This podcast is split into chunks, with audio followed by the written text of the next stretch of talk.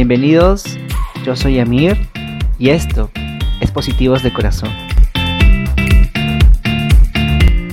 Hola chicos, hola chicas, hola chiques, ¿cómo están? Espero hayan tenido una gran semana, que estén muy bien. Nuevamente yo por aquí en un nuevo podcast. Quería, quiero empezar agradeciendo a todas, a todos, a todos ustedes por seguirme, porque siempre estoy revisando las redes y veo que siempre vamos creciendo, de poco a poco, lento, lentito, lentito, pero vamos creciendo. Entonces estoy muy agradecido porque ya somos más de 600 seguidores en Facebook y, más de, y también más de 500 en Instagram, así que muchas gracias, muchas gracias a, a todos por escucharme. Estoy eternamente agradecido y como les digo siempre en todos los podcasts, Nunca me voy a cansar de agradecerles porque este proyecto es para eso, para ustedes, porque creo que es importante hablar de estos temas. Quiero que me disculpen nuevamente porque he estado ausente unas semanas, eh, pero es que a veces se complica mucho y no he podido eh, organizarme este, para poder lanzar los podcasts. Pero de hecho, y ya tengo los temas que, que supuestamente tienen que ser cada semana, pero me he ido atrasando, así que este, está pendiente algunos temas. Y bueno, nada, eso, quería disculparme y que estén siempre atentos en las redes sociales porque siempre publico por ahí cuando se lanza un nuevo podcast.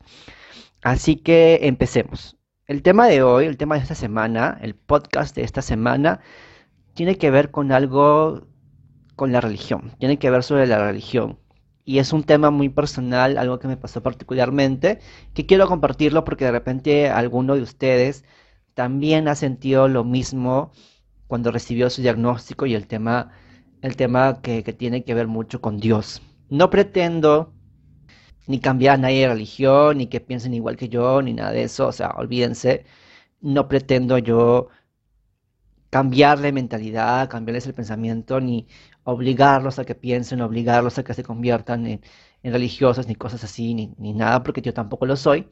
Pero es algo muy particular que me pasó, que es muy importante y que fue parte, y que también es parte del proceso del, del diagnóstico, ¿no? Entonces, tiene que ver con Dios, tiene que ver con esta creencia, tiene que ver con la fe, tiene que ver con esta disputa que tenemos contra Dios de echarle la culpa, ¿no? Un poco es sobre eso y me pareció interesante e importante contarlo en este mes, en octubre, que es el mes morado, el mes del Señor de los Milagros, que es una de, los, de, las imágenes más conocidas eh, en América Latina, ah, después de la Virgen de Guadalupe. Entonces, eh, nada, eh, empecemos con este tema que se llama, lo he llamado a este nuevo tema en este nuevo podcast, Dios no me quiere. Y empecemos por ahí, ¿no? Entonces, eh, cuando yo, muchos ya saben que a mí me diagnostican, me dan mi diagnóstico cuando tenía 17 años, era muy joven, y yo venía de un colegio religioso, un colegio católico. Y yo estaba ahí y me acuerdo que, me acuerdo que de muy chiquito, eh, yo quería ser cura, porque siempre me siempre tenía esta vocación de ayudar a los demás, de querer que los demás estén bien, y, la sigo manteniendo hasta el día de hoy. Siempre tengo esa, vocación, esa necesidad de, de ayudar a los demás, sin recibir nada a cambio. Entonces yo me acuerdo que de muy chiquito el tema religioso, el tema de Dios, eh, siempre ha estado muy ligado a mí por un tema también de, de, mi familia, mi familia es católica, entonces siempre, siempre estuvo metido ahí el tema de Dios, el tema de la religión. Y la verdad es que me gustaba. Yo no me molestaba, no me molestaba ir a, las misas, por ejemplo, en el colegio teníamos misas muy seguidas y, me parecía muy divertido. Incluso me acuerdo que teníamos cánticos, este, las canciones que, que hacíamos, porque pertenecía al coro, era muy divertido. Las canciones eran muy lindas y a mí me parecía increíble. Y por eso también es que yo cuando estaba en eh, chico, en primaria, cuando tenía que 10 años, decidió, mi, mi idea era, era este, ser, ser cura, ser padre, ¿no? Y, y, e ir a, ayudar y hacer obra social y, y, pensaba que e, era la única forma que se podía ayudar a la gente a través de ser cura. Pero de ahí fue, de ahí fui creciendo y también fui renegando un poco con Dios, ¿no? A mí en, mi infancia tuve momentos un poco difíciles, con problemas con mi familia, y renegaba mucho, porque sentía que tenía muchos problemas para ser tan pequeño. Y renegaba mucho, renegaba mucho, y a veces le echaba la culpa a Dios. Ya ahí ya crecí, comencé a, pensar diferente, a, obtener más información y entonces a aceptar mi, mi, homosexualidad, mi orientación sexual, empecé aceptando mi orientación sexual y ahí también se generó un conflicto, ¿no? Porque supuestamente eh, para la Iglesia Católica ser gay es un pecado, ¿no? Entonces empezaba un conflicto en mí en el que decía que estaba mal yo y, pero ¿por qué? Si yo no soy malo, si no soy una mala persona y etcétera, etcétera, etcétera, que son cosas que te vas preguntando o bueno, que yo me preguntaba porque yo era muy muy pegado a, lo que era Dios, muy pegado a lo que era la religión y el catolicismo. Entonces me, me chocó un poco porque sí, o sea, sentía de que, de que yo estaba mal, ¿me entienden? Y que, y que no podía hacer lo que yo, y que lo que yo estaba haciendo, porque es lo que yo soy, ser gay, era pecado. Y entonces intentas cambiar porque piensas que está mal. Pero luego fui creciendo, fui aceptando y comencé a alejarme un poco de Dios. Comencé a alejarme bastante de Dios. Y cuando recibo mi diagnóstico, fue el momento en el que, en el que pensé y sentí que Dios me había abandonado.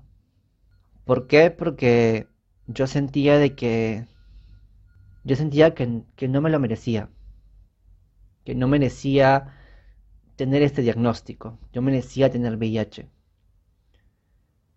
Y más aún en la forma en cómo me pasó. Al comienzo sentía culpa. Decía, ¿por qué me castiga, eh? ¿por qué me ha castigado Dios así? ¿Me entienden? O sea, la forma en cómo me pasó. No podía entender, teniendo 17 años, cómo me pudo haber pasado algo así. No lo entendía. Y estaba muy molesto. Demasiado molesto. Y demasiado triste y confundido y entonces lo que hice fue alejarme de Dios totalmente. Sentí, renegaba increíble, o sea, no tenía idea de cómo renegaba, porque cada vez que me ponía triste o me ponía a llorar, se lo decía, o sea, hablaba solo y le decía, Dios, o sea, te odio porque tú me hiciste esto. Te odio porque voy a morir, porque soy muy joven, porque no me lo merecía. Y renegaba mucho, y renegaba mucho con Dios, y dejé de tener fe. Dejé de tener fe, dejé de creer. Y por un tiempo, por un corto tiempo, empecé a hacer las cosas mal. Empecé a hacer las cosas al revés. Porque si todo el tiempo, si todo ese tiempo que estoy haciendo las cosas bien, entre comillas, tratando de ser una buena persona siempre, y me había pasado esto, entonces yo pensaba que de repente haciendo lo contrario me iba a ir mejor. Y comencé a ser un poco más malcriado con mi madre, faltaba clases en la universidad, no hacía mis tareas, jalaba cursos, me, me, llegaba la vida, me llegaba todo, me llegaba mis estudios, me llegaba, no me importaba nada. No me importaba tomar mis pastillas, a veces no las tomaba, a veces me olvidaba, no comía.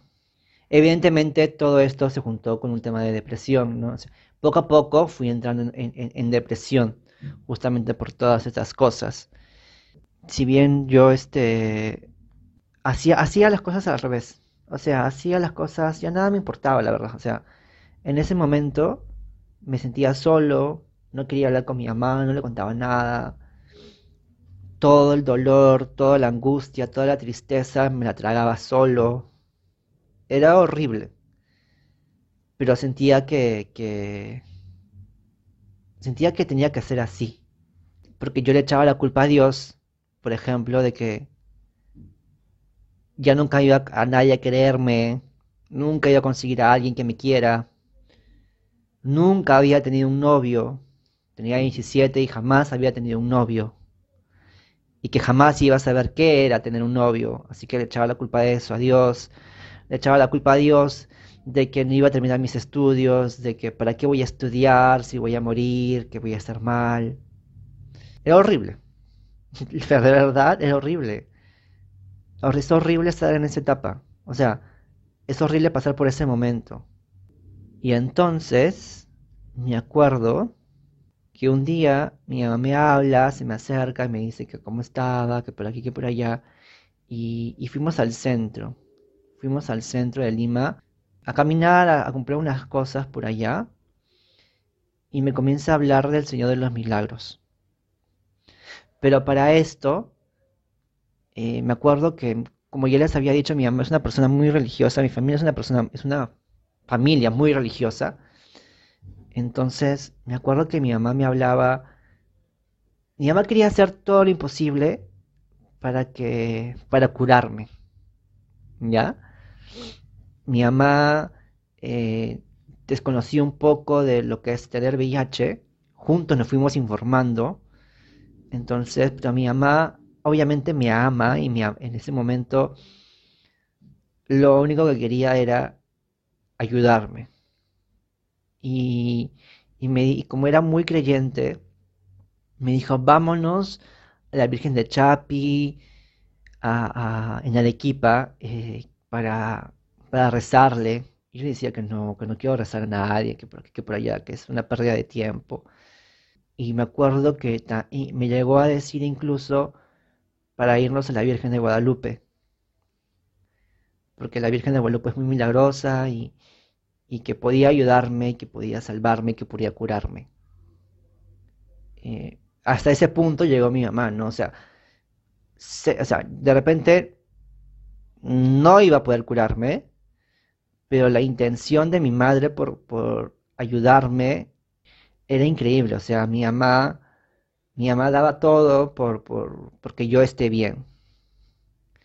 Yo en ese momento, como les decía, estaba totalmente enojado con Dios y fastidiado con Él porque no sentía de que me hasta, hasta, hasta el día de hoy aún sigo cuestionándome en saber por qué me pasó en la forma en cómo me pasó. De verdad, o sea, a veces digo, ¿por qué, o sea, ¿por qué tuvo que ser así? ¿Entiendes? ¿Qué quieres, qué quieres que, entienda? ¿Qué, querías que haga? ¿qué querías que vea?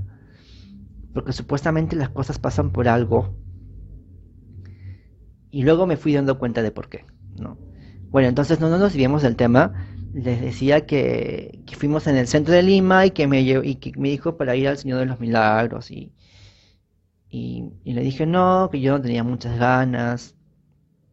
Así que después de tanta insistencia de mi mamá, yo le dije que sí, que, íbamos a ir al Señor, a la procesión de los Señor de los Milagros, que es en octubre, y que íbamos a ir y, nada.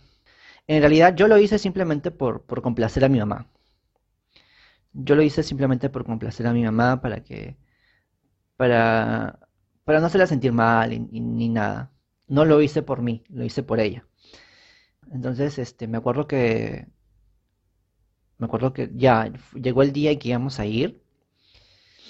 Yo estaba, eh, días antes estaba medio triste, deprimido, o sea, estaba en uno de esos momentos en los que a veces nos dan y, que simplemente te pones triste así de la nada. Yo me ponía triste así de la nada y, al lamentarme de mi vida, de que nunca nadie me va a creer, de que nunca voy a encontrar a alguien. ¿no? Entonces fuimos a la, procesión y esto es algo, esto como les decía, es algo muy personal, no me, no me tienen que creer, ¿ya? No me tienen que creer pero es lo que a mí me pasó y lo que yo sentí. Y de, y de verdad fue, broma, es algo que nunca pensé sentir y, y nada, o sea, eso, o sea, es que, es que de verdad no hay palabras. Fuimos con mi mamá a la procesión. Es bien complicado poder ver la imagen de cerca porque hay muchas personas empujándote y te, te aplastan y, están ahí todos pegados y es bien complicado. Y nos quedamos esperando en una esquina para que, porque la imagen ya estaba, avanzando, iba, iba hacia nosotros. Y nos quedamos ahí plantados, mi mamá y yo, para que nadie nos mueva y para poder ver la imagen del Señor de los Milagros súper cerca. Entonces, poco a poco iba llegando, iba acercándose la, imagen y, mi mamá me dice, me agarra la mano y me dice, pídele algo, pídele algo al Señor. Y entonces, lo que, mientras que llegaba la, imagen, yo solamente me quedaba mirando la imagen y hasta el momento no sentía nada, o sea, simplemente eh, comencé a orar, comencé a, dar, a dar una plegaria. Y cuando ya la imagen se acercaba mucho más, sentí una energía. No, no sé qué cosa habrá sido, pero yo estoy seguro al 100% que sentí una energía y me puse a llorar. Me puse a llorar y a llorar y a llorar. Y lo único que le pedí en ese momento, le dije, por favor, déjame encontrar el amor. Quiero encontrar a alguien que me quiera, que me ame.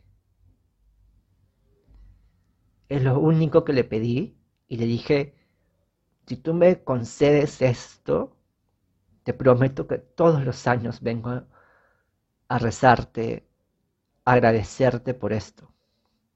Pero que por favor me deje conocer el amor, que me haga sentir que es a ser amado por alguien más. Eso fue lo que le pedí. Y me ponía a llorar y a llorar y, no me importaban las personas, no me importaban los demás. Yo en ese momento de verdad sentí una energía increíble y se lo pedí. Y desde ahí sentí que Dios me había perdonado, sentí una reconciliación con Él. De hecho, y, y ahora, hoy en día que, que, me pongo a pensar y analizar las cosas, me siento mucho más tranquilo. De hecho, y no soy de ir a la, misa todos los domingos, ni nada por el estilo, nunca ha sido... Bueno, en el colegio sí lo hacía por un tema del colegio, pero de ahí yo nunca he sido una persona muy religiosa devotamente, ¿no? No lo soy, tampoco lo, pretendo ser porque, porque este, tengo muchos... Eh, desacuerdos con la iglesia, no estoy de acuerdo con muchas cosas como realiza la iglesia.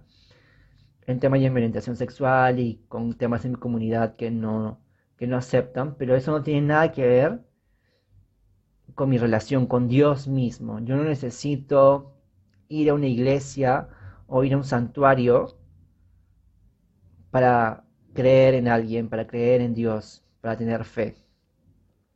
No, yo no necesito eso, yo nunca necesité eso. Mi fe es mía y, yo me comunico a través de mi fe en, mi, en, cualquier espacio que pueda estar.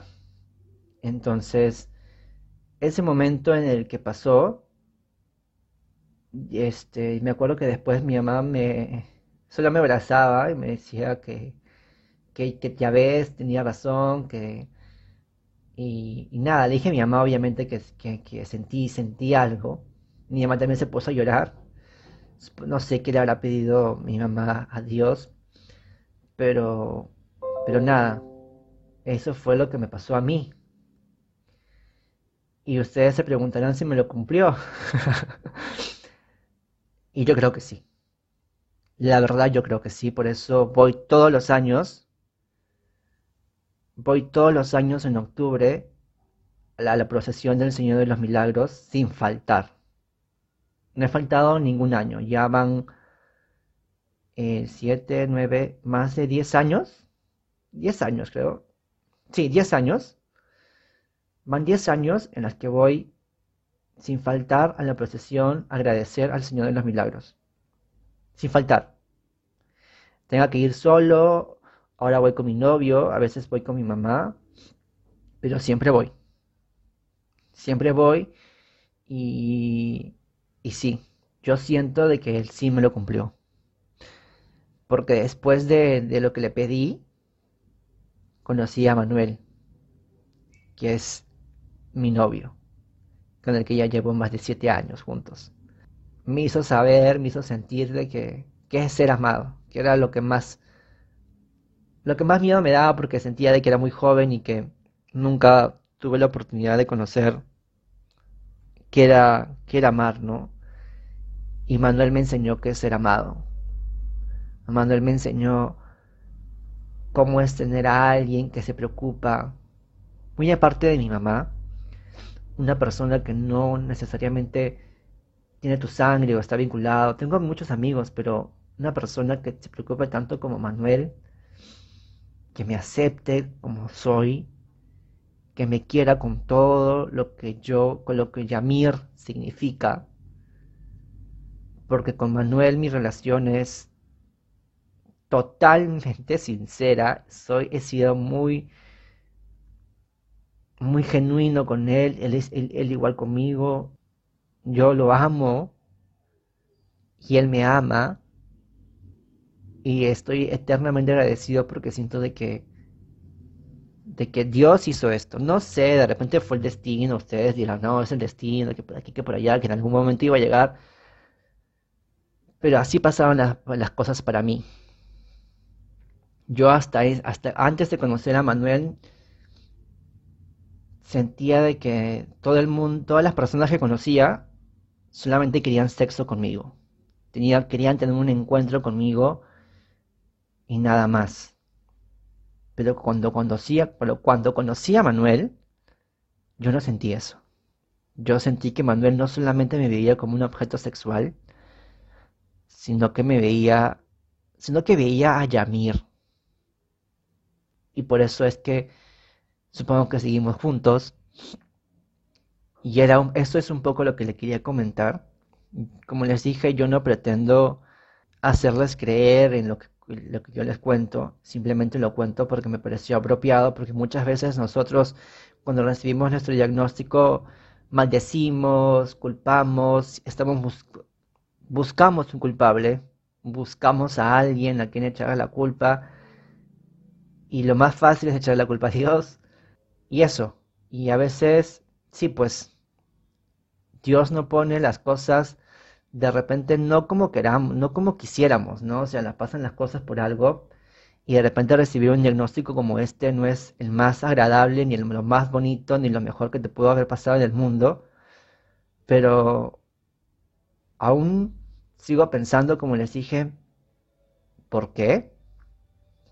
Y poco a poco la vida me ha enseñado a que si a mí no me hubiera pasado lo que me pasó, de repente yo no estaría aquí con ustedes contándoles.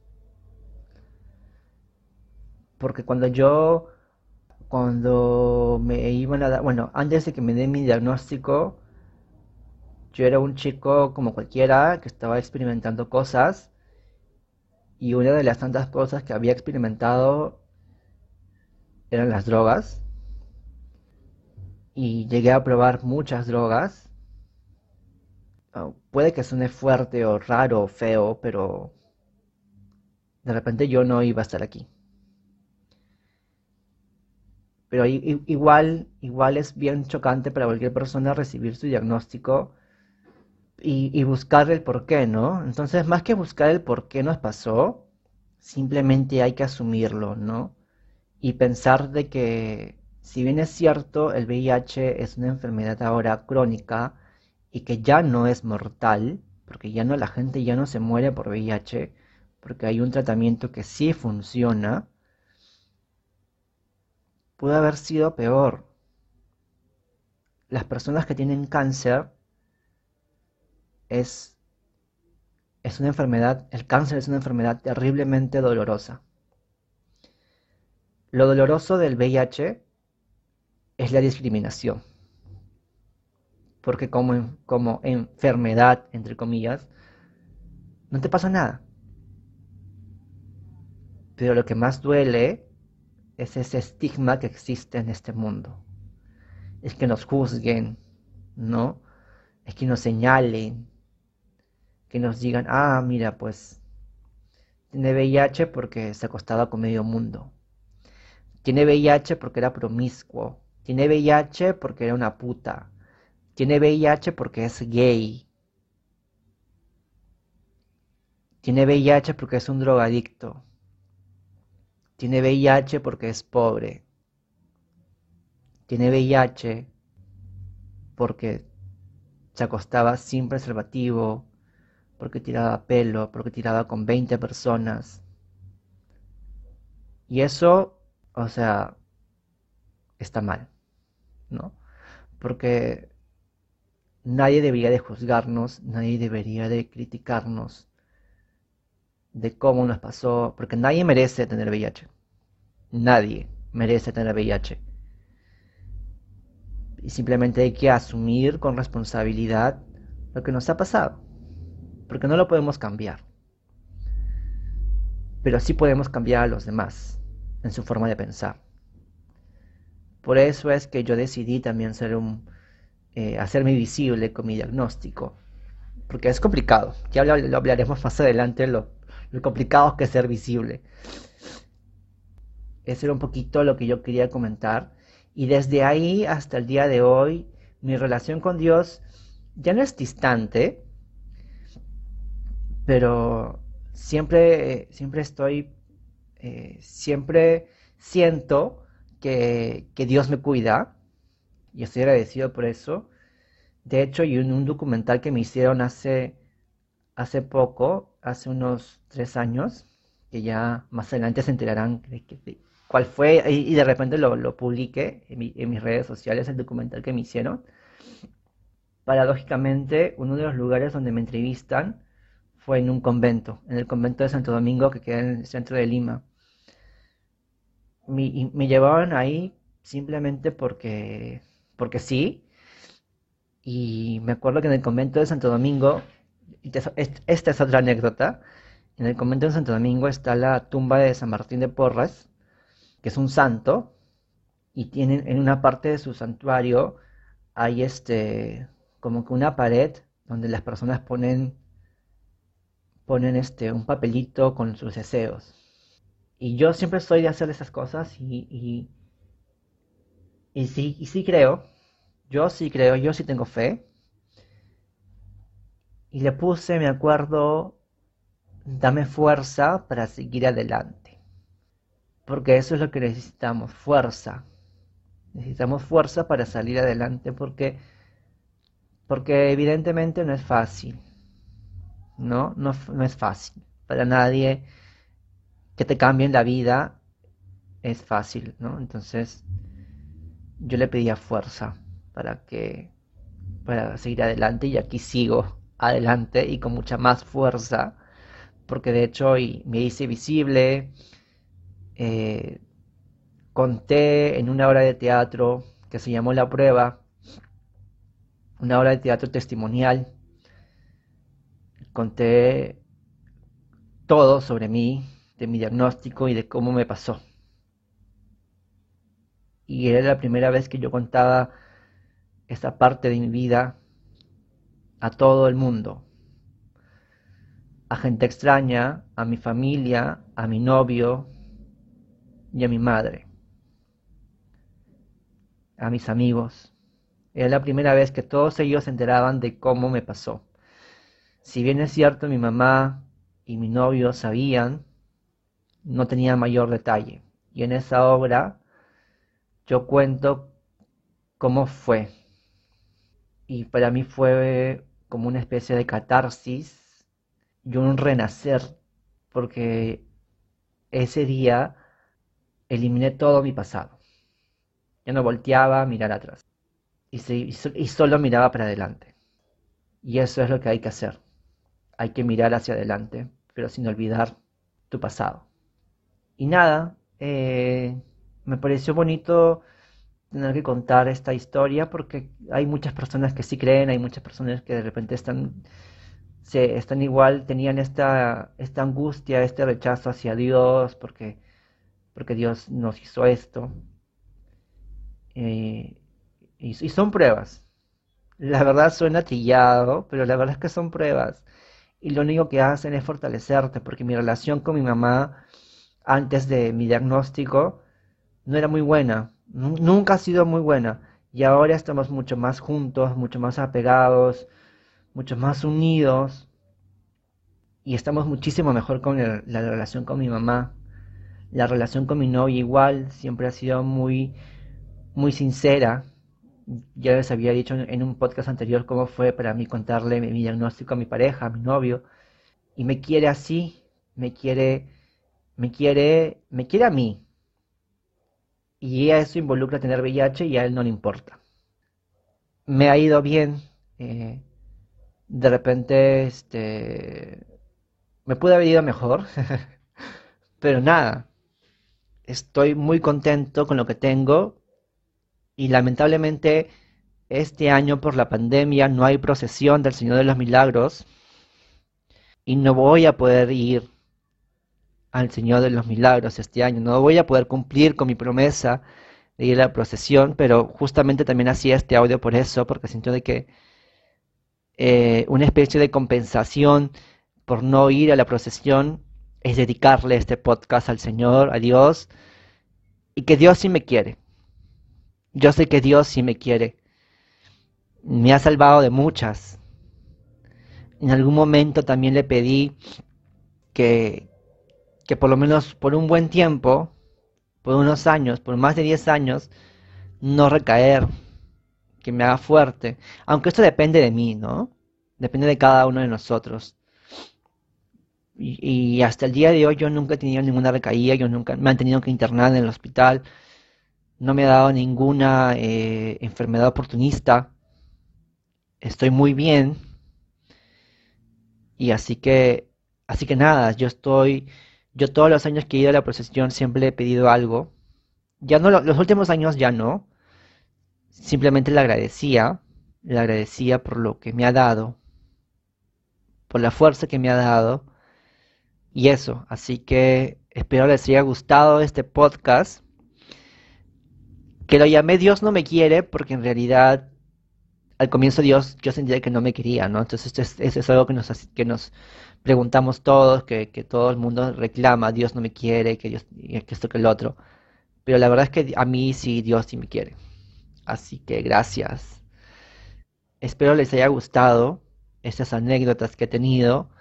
Y no se pierdan estas, estas semanas porque voy a lanzar un video, un video muy personal que ya sabrán de qué se trata. Porque creo que en la coyuntura que estamos viviendo es necesario que yo cuente mi testimonio. Así que atentos a mis redes sociales y, nada, escríbanme, escríbanme por Facebook, por Instagram, por correo. Mi correo es positivosdecorazon.gmail.com positivos de corazón arroba gmail.com. Síganme en mis redes, en Facebook y en Instagram como arroba positivo de corazón. Escúchenos por las plataformas de Spotify. También ya estamos en, Apple Podcast, Google Podcast, eh, SoundCloud y, este, y Anchor Podcast. Entonces, no tienen que perderse mis podcasts porque ya está, les he pasado todos los, los, links, todas las, las, este, aplicaciones. Así que nada, nos vemos la próxima semana con un nuevo podcast y con este nuevo video que ya se van a enterar de qué se trata. Cuídense un montón, espero que hayan disfrutado, tengan una buena semana, tomen sus pastillas correctamente y hasta la próxima semana. Bye.